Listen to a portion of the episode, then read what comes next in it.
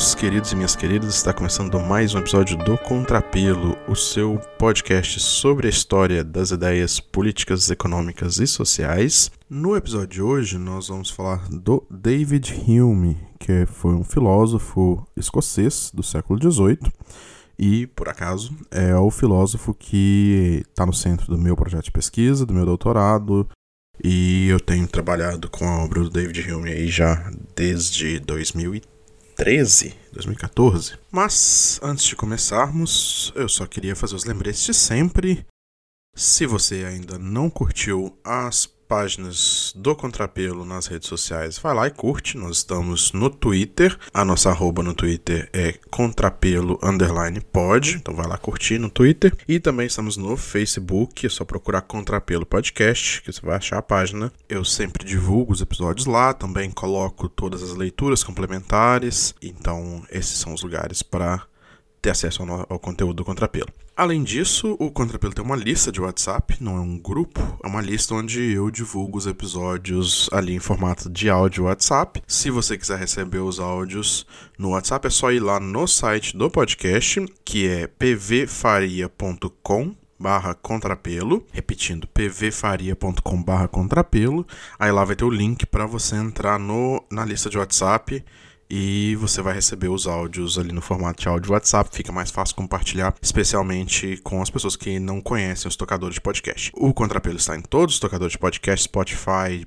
é, Apple Podcast, Google Podcast, Cashbox, todos. Então, só você assinar no seu tocador de podcast que você vai receber a cada duas semanas o episódio do Contrapelo. Mas vamos ao nosso filósofo, nosso homem branco do dia. É, bom, o Hume, só apresentando o Hume muito brevemente, como eu disse na abertura, o Hume foi um filósofo escocês, nasceu em 1711, morreu em 1776, e ele é considerado por muitas pessoas o maior filósofo que escreveu em língua inglesa, né? É, obviamente existem outros filósofos muito famosos, é, que escreveram em língua inglesa, mas o Hume é considerado um dos principais nessa, nesse idioma, né? E o Hume é muito central pro iluminismo, pro século XVIII, para várias questões, por exemplo, na filosofia moral, né, na ética. O Hume é muito importante. Na epistemologia também, né, que a epistemologia estuda, né, o que a gente pode conhecer, como que a gente sabe sobre coisas, sabe o que é verdade e o que não é. O Hume também é muito importante. É, eu vou fazer episódios ainda sobre epistemologia do Hume e também sobre filosofia moral, mas hoje eu queria falar sobre o pensamento político, né, como eu disse. E o pensamento político do Hume ele não é conhecido justamente porque o Hume não é, é um pensador político que tem ideias fortes, assim, né? É, pelo menos para nossa percepção no século XXI e no século XX também, o pensamento político dele soa meio sem sal, né? Então eu fiz episódios sobre Rousseau, quando a gente fala de Rousseau, quando a gente fala de Thomas Hobbes, quando a gente fala do Adam Smith, todos esses pensadores eles têm é, algumas ideias que soam fortes, né? elas marcam posição. E o Hume, justamente no, no período em que ele viveu, ele foi um cara que o grande tema do pensamento político dele era a moderação. E os pensadores que têm a moderação como elemento central nem sempre ficam famosos, né, porque suas ideias não são tão marcadas, mas muitas vezes, apesar de não serem famosos, a, o que eles falavam se torna o implícito, né? o, o que se assume como verdade e a gente nem sabe que isso alguém propôs em algum momento. Então hoje é, eu quero trabalhar essa questão da moderação e mostrar como que é, o Hume se tenta se posicionar, ele identifica né, os dois lados que é aos quais ele se opõe, ele se identifica como moderado, que é capaz de apreciar o que tem de bom dos dois lados e, e rejeitar o que tem de ruim, e construir uma posição é, no meio que é melhor do que as outras duas que ele identifica. E eu acho que isso tem muito a ver com muita coisa que a gente vê hoje, famoso isentão, né? E talvez, bom, acho que o Hume não foi o primeiro isentão, mas certamente ele é um dos grandes isentões da história do pensamento político. E eu acho muito interessante a gente ver como que o Hume constrói esse posicionamento dele, né? E uma outra coisa que aí mais no, no âmbito da pesquisa, né? Eu faço pesquisa sobre o Hume, sobre o pensamento político do Hume, dentre outras coisas. E eu acho muito interessante estudar os pensadores que têm a moderação, nessa tentativa de evitar tomar o lado, etc. Eu acho muito interessante estudar esses pensadores, porque, bom, na minha visão, a moderação ela sempre falha, né? E, e é o interessante é ver a tentativa de fazer a, a moderação esse, a, como, como elemento principal do pensamento político, né? E da ação política. E eu acho muito interessante observar. Mas enfim, vamos lá para o Hume.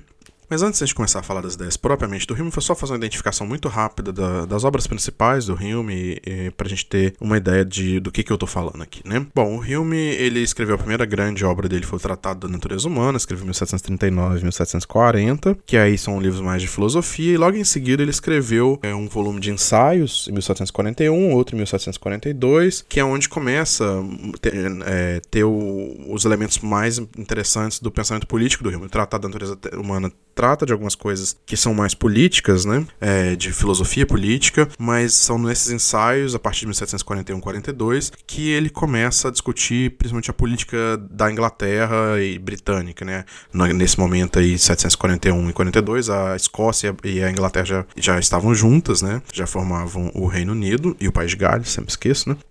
Mas então ele começa a escrever os ensaios sobre política britânica e ele vai escrever mais ensaios até 1752. Ele escreve um outro volume grande. Antes disso, em 1748, ele tinha escrito três ensaios, dois dos quais são bem centrais porque eu tô, vou falar aqui, é, que são justamente ensaios que identificam as posições políticas envolvidas no, no século XVII, na política britânica do século XVII, né, antes do, do século dele, que foi quando teve a Revolução Gloriosa, em 1688-89, e antes disso a Guerra Civil Inglesa, né, que marcaram mudanças políticas muito fortes e divisões políticas muito é, fortes na Inglaterra. E é, nesse, é esse mundo que o Hume está analisando e que ainda era importante para o período dele. É, a gente tem que lembrar que aí 1745, né?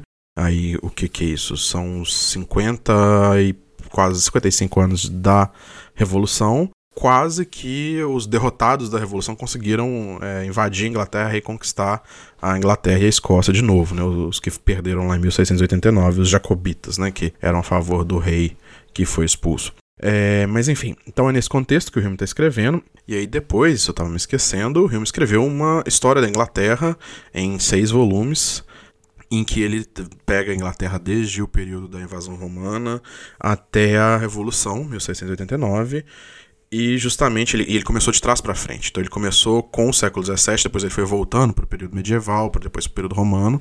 E nos primeiros volumes ali ele lida com a questão da, da Revolução Inglesa, da Guerra Civil, etc. E isso também faz parte desse pensamento político dele, dessa reflexão sobre é, o pensamento do, do, que, do seu contexto, né? E aí, bom, lá nos primeiros ensaios do começo da década de 1740, o Hume ele começa a fazer uma análise da política e ele primeiro uma coisa que é muito interessante ele vai dividir as é, disputas políticas, as facções políticas em alguns termos. Né? Então ele vai falar de facções baseadas em interesses. Então seriam, por exemplo, né, o partido dos donos de terra, o partido dos é, interesses financeiros. Ele vai falar de facções baseadas em é, questões pessoais, né? Então o fato de você gostar da família, ou ser próximo da família, é fulano de, do, do, fulano de tal, do rei tal, do duque, não sei o quê. E ele vai identificar uma outra forma de divisão, que são as divisões filosóficas é, que são partidos baseados em doutrinas filosóficas. Né? Então, por exemplo, se você é a favor do direito divino dos reis, ou se você acha que a autoridade política é constituída a partir de um contrato da população com o soberano, aí você vai se dividir em dois partidos opostos.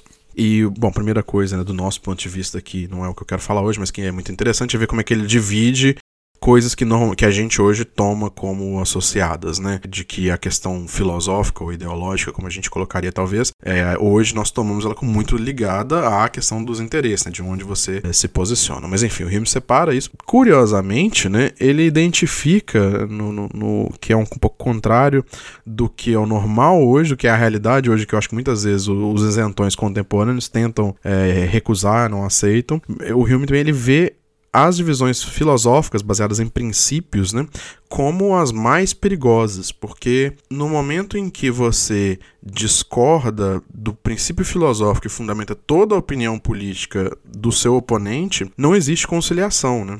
Então, se você acredita no direito divino dos reis e o outro acha que é, o governo é baseado num contrato, vocês estão numa posição que não existe conciliação ali. E o Hume a, vê essa divisão baseada no que nós chamaríamos, ele não dá esse nome, é, ele que nós chamaríamos talvez de ideologia, ele diz que essa é a mais perigosa, né?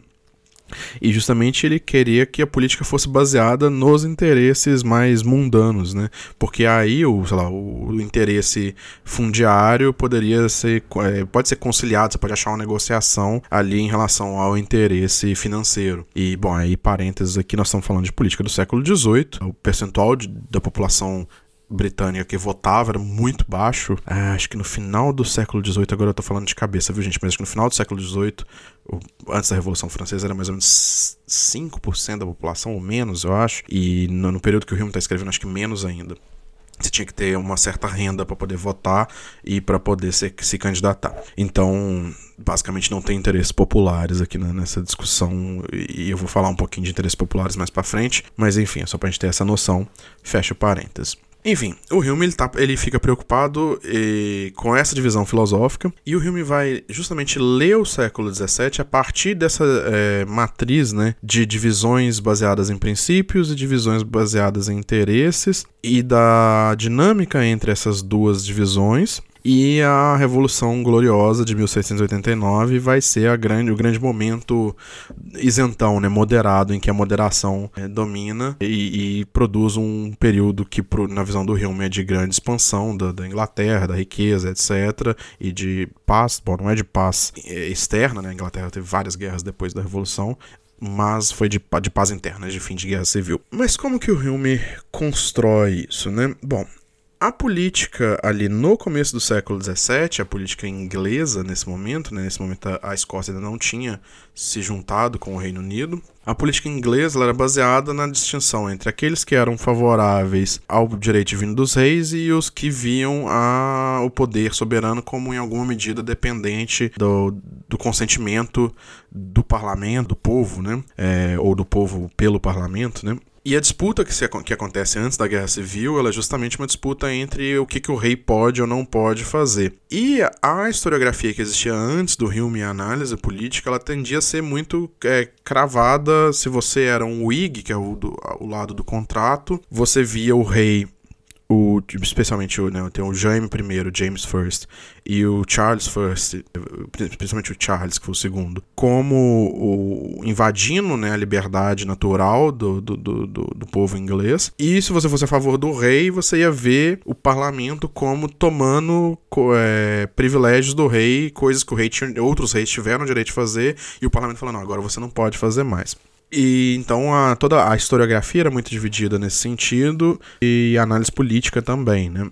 E aí, bom, aí você tem um problema de que a leitura que era favorável aos reis, né, ao James e ao Charles I, ela era muito associada com o povo que eu falei lá no começo do episódio que tentou invadir a Escócia e a Inglaterra em 1745 para tentar botar os descendentes desses reis de volta. Então não era muito bem visto você fazer uma boa imagem do, do, dos reis Stuart, né, que é o James I, Charles I, James II e o Charles II. É, não era muito legal você fazer uma boa imagem deles. E a maneira como ele vai construir, que eu quero mostrar, é como que ele rejeita tanto o lado Tory quanto o lado Whig mais extremo e também para além do lado IG, as, as versões mais populares, né, das que existiam, tipo os levelers, né, que tinha alguns grupos ali bem mais radicais. Como que ele constrói a rejeição desses, desse de cada lado, né? E aí vai ter uma história para cada lado. Do lado dos Stuarts, né, dos, dos defensores dos reis, do, do, do, dos Tories, o Hume vai contar uma história em que é, forças né, sociais, digamos, e econômicas, forças amplas, né, que não são individualizadas, tornaram essa posição obsoleta. Né? Ele faz uma crítica filosófica à doutrina do direito divino dos reis, é, não vou entrar muito aqui, mas ele mostra que a Inglaterra passou por um processo ali entre o final do século XV, é, ele começa a contar isso a partir de 1485, até o século XVII, em que a riqueza foi se concentrando cada vez mais é, na mão dos comuns, né, do, dos representantes que estavam no parlamento, que era o que uma burguesia pequena ali urbana e também os grandes e alguns donos de terra, né, alguns grandes é, donos de terra que não eram a grande nobreza. Então você começa a ter um como se fosse uma é, burguesia agrária, né, um capitalismo agrário ali e esse, essas pessoas estão representadas no parlamento. É, obviamente todos esses termos não são termos que o Hume usa, né?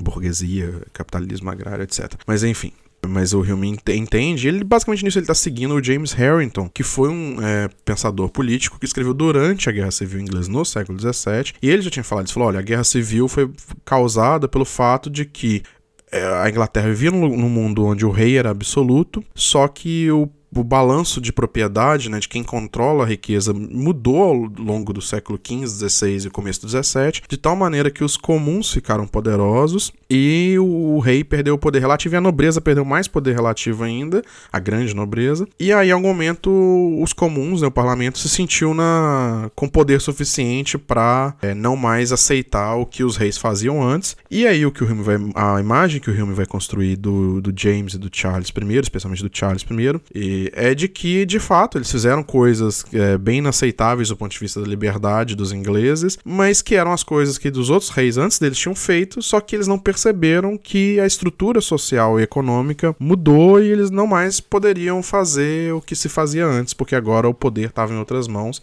e eles teriam que aceitar que eles perderam poder, só que eles não viram isso, né? Então o Hume ele consegue montar uma narrativa em que nesse, no, no lado da rejeição dos Tories você rejeita né, a, a, versão mais extrema do, do argumento Tory, que seriam os é, partidários dos Stuarts, os jacobitas, né? Você rejeita eles com base numa. Olha, a mudança é natural, aconteceu, os comuns ficaram mais ricos e tá dado, e você tá querendo voltar para um passado antes dessa mudança que não dá para votar mais. Não tem jeito. Então ele você vai rejeitar um lado do, do, da disputa política como uma tentativa de voltar a um passado que é impossível. É basicamente isso que o Hume está falando. E aí, como que o Hume vai trabalhar o outro lado da, da divisão, né? Ele está se posicionando no meio aí, como que ele vai trabalhar o outro lado da divisão? O outro lado, como eu disse, são os Whigs, né?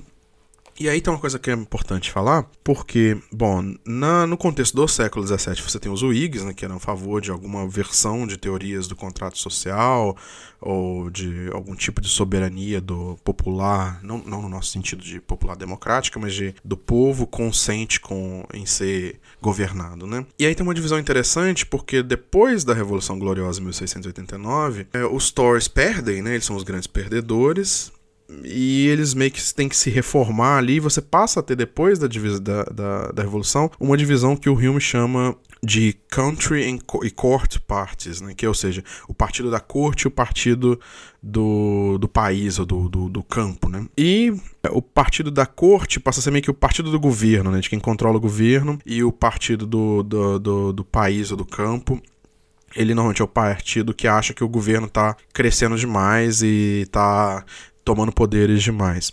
E mais ou menos todo mundo se identifica como Whig, porque o, a, a nomenclatura Whig nesse momento ela se refere à Revolução e todo mundo concordou que tinha que ter tirado o rei lá em 1889, então a divisão é dentro dos Whigs, mais ou menos. E o Hume, ele basicamente ele acaba, ele não gosta de falar, mas ele acaba se identificando como um court Whig, que é muito associado ao ao Walpole, é, Robert Walpole, que foi basicamente o primeiro primeiro-ministro, mais ou menos, né, do, do Reino Unido. É, e o Hume acaba se identificando com ele contra o, o Court Party, né, o partido do, do país, né, da, vamos dizer os patriotas, talvez. E como que o Hume rejeita esses, é, esse partido que eu vou chamar de os patriotas aqui, o Court?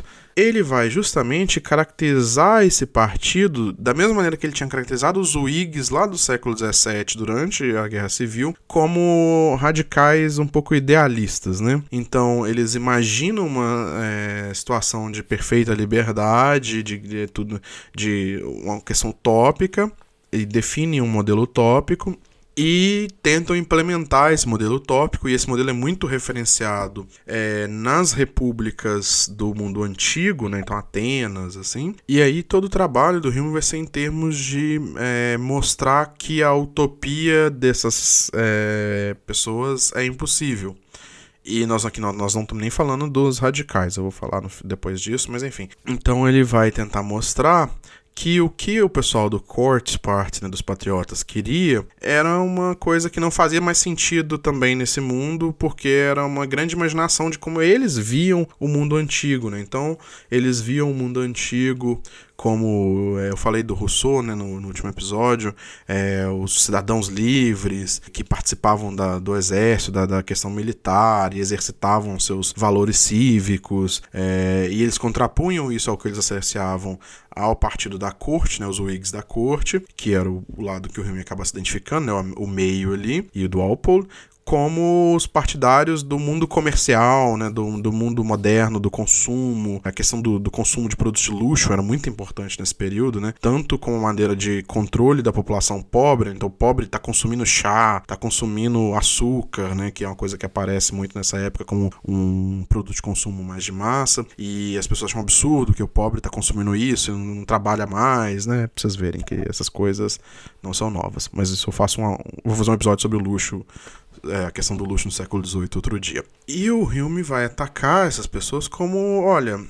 esse mundo que vocês estão criticando o nosso mundo comercial, em que é de consumo, de é, gastos excessivos, etc., das pessoas, é a maneira como as pessoas são. É, a natureza humana é assim, as pessoas gostam de conforto, as pessoas gostam de consumir, as pessoas é, elas gostam de é, trabalhar e, sei lá, ter recompensa pelo trabalho. E vocês estão pedindo que as pessoas vivam como espartanos, né? Sem conforto, né, se dedicando a fazer exercícios e a guerra, e sem recompensa do, do, do, esforço, né? A recompensa do seu esforço é o, o orgulho de ter se esforçado, né? E o Rimo fala: olha, as pessoas não são assim. Então ele vai rejeitar o, os patriotas, né, o Country Party, como é, utópicos, né, e no caso dessa utopia em particular, como sendo referenciada no momento do passado que eles estão lendo errado, né? Então, vamos lá, voltando para montar o esquema dos dois lados. Os Stories ele está rejeitando como um passado que ficou para trás, que as mudanças naturais do curso econômico da sociedade britânica deixaram para trás, não dá mais. E os Whigs patriotas, né, ele está rejeitando como é, imaginando um passado que nunca existiu, que na verdade é uma grande utopia que eles gostariam como que eles gostariam que o mundo fosse, mas o mundo não é assim e eles deveriam aprender que o mundo não é assim. E tem ainda, né, os radicais que numa parte do período que o Hume escreveu não eram tão relevantes assim, né, na política britânica, mas que tinham sido relevantes durante a República, lá no século XVII. Na Inglaterra foi brevemente uma república com Oliver Cromwell no meio do século XVII, no meio da Guerra Civil, e também voltariam a ser mais importantes no mais no final da vida do Rio na década de 1760. Volta a ter muita disputa por maior participação popular, né, para ter mais pessoas ter direito a voto, etc. E aí a, o Rio rejeita esse. Bom, ele já tinha rejeitado os Whigs patriotas como utópicos, esses aí ele basicamente chama de loucos, né? Quando ele fala dos levelers do, da Guerra Civil Inglesa, né? E, é, que tinham planos de, de, redistribuir propriedade, etc. O Hume basicamente os trata como lunáticos, né? ele não leva a sério, porque eles daí definitivamente não estão nem a par dos elementos mais básicos da, da natureza humana e etc. E aí uma parte muito curiosa dessa rejeição do Hume, né? O Hume, ele no, no Tratado da Natureza Humana, que foi a primeira obra que ele escreveu na parte de filosofia moral, um dos elementos centrais ali é como que se criam as divisões de propriedade, né? Que é, eu falei do Rousseau, esse é um assunto muito importante no século XVIII e no 17 também. E uma coisa muito interessante da maneira como o Hume fala sobre a propriedade, quando ele vai descrever o processo de criação dessa ideia de propriedade privada, é que está implícito na, na narrativa que ele no, nos dá ali que todo mundo lá no começo da sociedade que participava dessa divisão, do estabelecimento dos direitos de propriedade, tinha propriedade. Porque não faz o menor sentido a pessoa que não tem propriedade, não tem perspectiva de ter propriedade, de querer que isso se torne um direito, né? se torne algo estabelecido e uma regra que é passível de punição. Então ele assume uma coisa que faz com que os direitos de propriedade sejam atraentes para todo mundo que está envolvido, porque todo mundo, é, por hipótese, tem propriedade. E justamente os levelers estão trabalhando com, com a hipótese que era a realidade do mundo deles, de que uma enorme parte da população não tinha propriedade, não tinha a menor expectativa de ter propriedade. Então, para essa parte da população, essa noção de direito de propriedade não faz muito sentido, né? Enfim, mas o Hume ele joga ó, essa discordância, né, pra como se fosse um. Essas pessoas não entendem sobre a natureza humana. Então ele rejeita os radicais como mais lunáticos do que o, os patriotas. Bom, os patriotas eles ainda estavam se baseando no exemplo real, né, as repúblicas do período clássico. E aí o Hume tem que se dar o trabalho de mostrar que aquelas repúblicas elas vão contra os elementos da natureza humana e tal, e que foram uma exceção, né? Foi um período glorioso da, da história humana, mas foi exceção e não, a gente não deveria ficar tentando imitar no século XVIII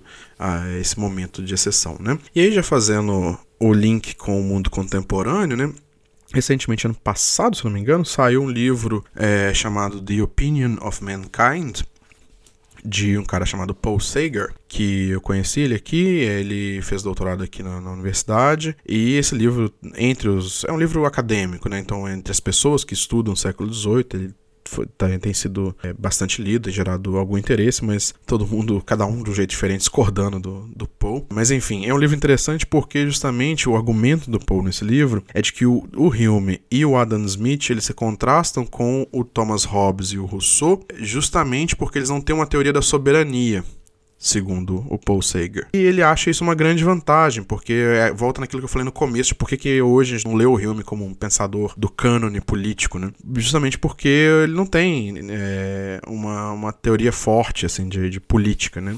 O Smith a gente lê mais pela teoria econômica, mas ele também não tem uma teoria da soberania tão forte assim. E o Paul vê isso como muito positivo, mas, né, e aí que é a minha resposta ao livro do Paul, ele, ele vê isso como positivo e pra gente dispensar o Hobbes e o Rousseau Rousseau, que tem esses conceitos muito normativos, né, que fazem posições muito grandes, em favor do Hume e do Smith, que simplesmente pegam as coisas como elas são e analisam como elas são. Só que, né, voltando aqui no que eu falei da rejeição que o Hume faz dos Whigs patriotas e dos radicais. O que, no caso do Hobbes e do Rousseau, eles vão carregar ali no, na, na, no conceito de soberania, que é um conceito normativo, né, que impõe como o mundo deve ser. E aí, numa certa leitura, parece que o Hume não tem isso, né, ele só está falando como é que as coisas são, ele está falando como é que elas devem ser. Mas, na verdade, quando você está descrevendo a natureza humana, dependendo do que você, da maneira como você descreve, do que você toma como natural do ser humano, algumas conclusões vão se seguir automaticamente e você não vai precisar de um conceito de coisas como as coisas devem ser muito forte, porque a maneira como você descreveu o jeito que as coisas são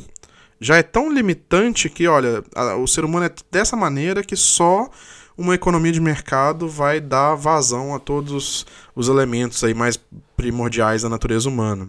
Então você está transferindo a normatividade de um, uma expressão clara de, olha, eu acho que as coisas devem ser assim porque o soberano é, vai determinar, ele representa o povo ou coisa assim, para uma descrição de como que as coisas são, só que você excluiu várias coisas, por exemplo, essa ideia de que você excluir que as pessoas, um grande grupo da população não tem propriedade, aí você conta uma historinha de como surgem os direitos de propriedade numa situação em que todo mundo tem propriedade, é óbvio que faz sentido ter direito de propriedade. Então parece que você está só descrevendo, mas na sua descrição que está contido todo o dever ser da coisa, como que você acha que as coisas devem ser. E, para encerrar, é justamente, eu acho, isso que a gente vê muito no nosso moderado isentão contemporâneo, né? Por um lado, por, é, por exemplo, você pegar os, as pessoas mais ou menos ali de centro, centro-esquerda, hoje, por exemplo, questão de é, direitos reprodutivos, questão de sexualidade, as pessoas vão simplesmente falar que quem é contra é, respeitar as, as pessoas e a sexualidade das pessoas é uma pessoa do passado, que a mudança que chegou até aqui é natural e essa pessoa tá se apegando a um passado que foi superado naturalmente, né? E ao mesmo tempo ela vai desclassificar quem ela acha que tá mais que é mais progressista que ela, mais radical do que ela, como ah, essa pessoa é utópica, ela quer viver no mundo, ela impõe a maneira como ela que acha que o mundo deveria ser, que é impossível, porque ela desconhece a realidade do ser humano. Então ela tá viajando ali na utopia dela e querendo impor isso na nossa realidade. A gente tem que ser pragmático e tomar a realidade como ela é e não como a gente gostaria que ela fosse, né? E você vê isso o tempo todo, né? a, a leitura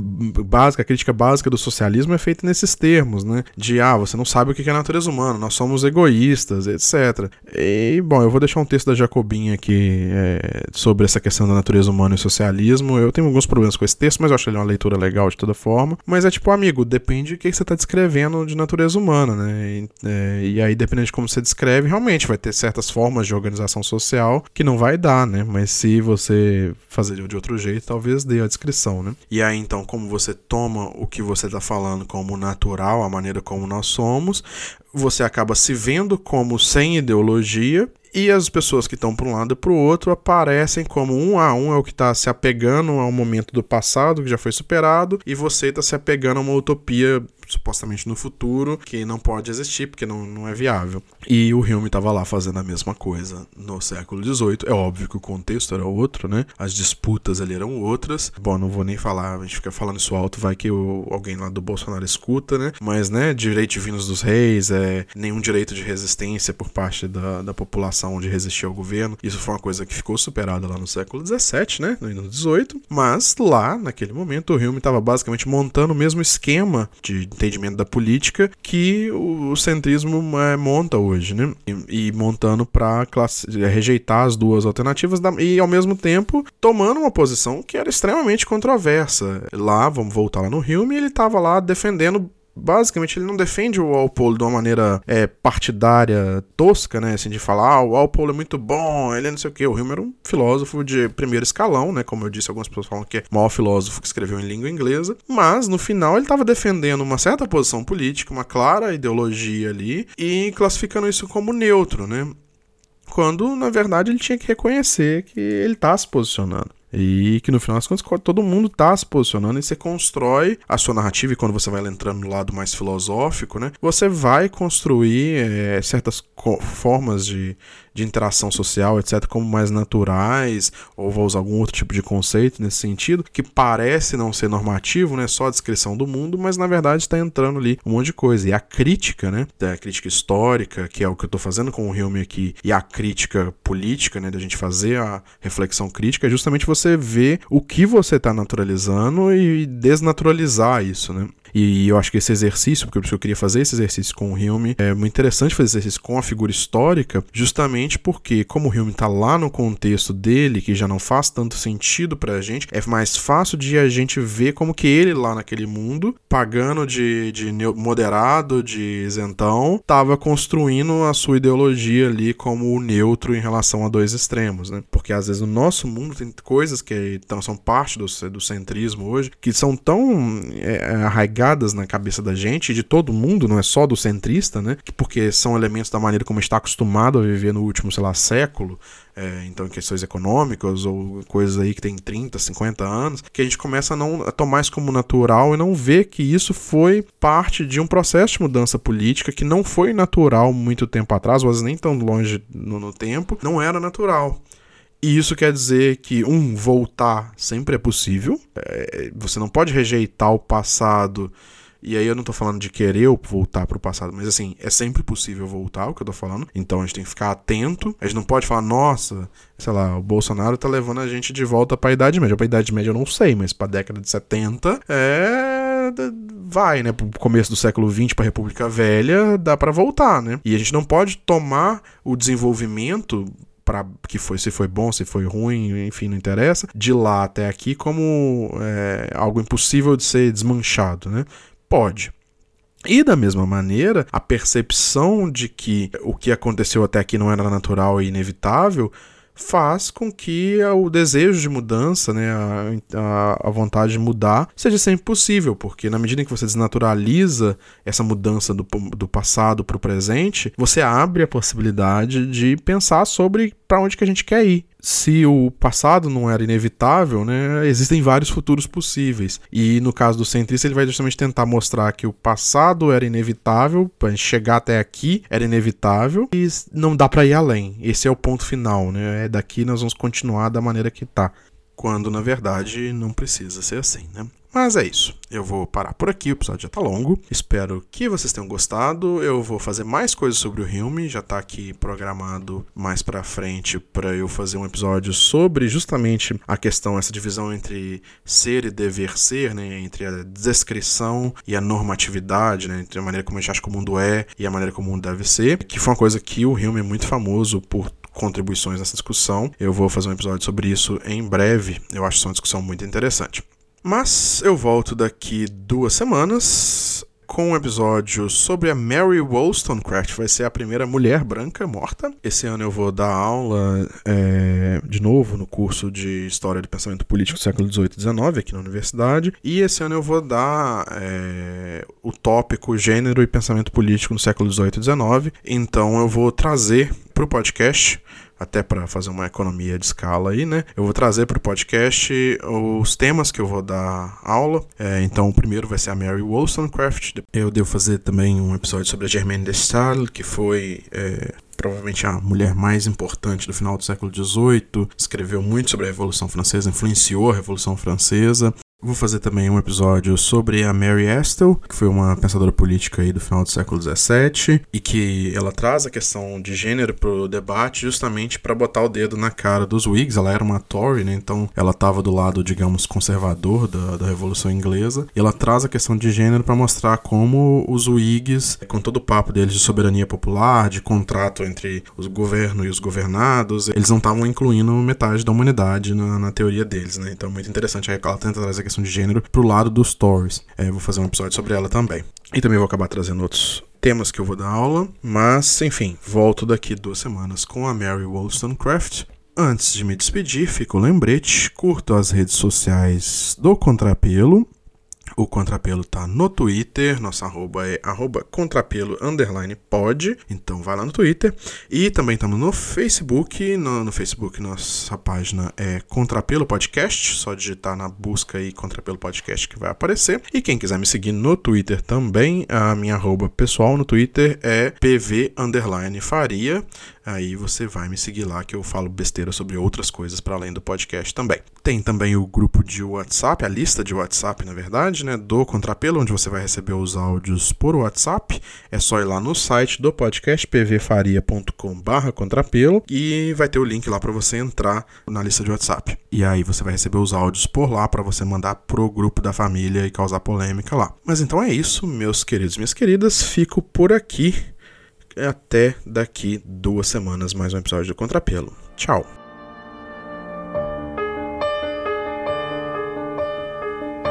Olá, como vai? Eu vou indo e você, tudo bem?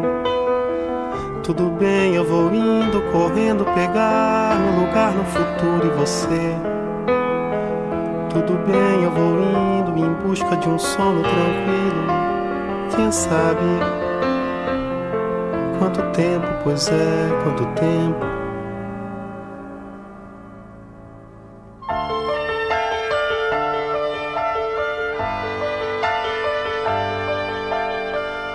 Me perdoe a pressa, é a alma dos nossos negócios. Oh, não tem de que, eu também só ando assim. Quando é que você telefona? Precisamos nos ver por aí. Pra semana prometo, talvez nos vejamos. Quem sabe? Quanto tempo, pois é, quanto tempo.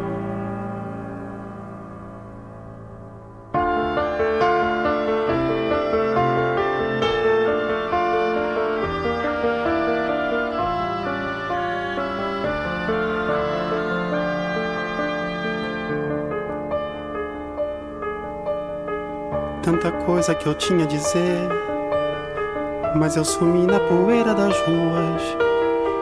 Eu também tenho algo a dizer, mas me foge a lembrança. Por favor, telefone, eu preciso beber alguma coisa rapidamente. Pra semana, sinal. Eu procuro você, vai abrir. Prometo, não esqueço favor, não esqueça, por favor. Adeus. não esqueço. Adeus, adeus.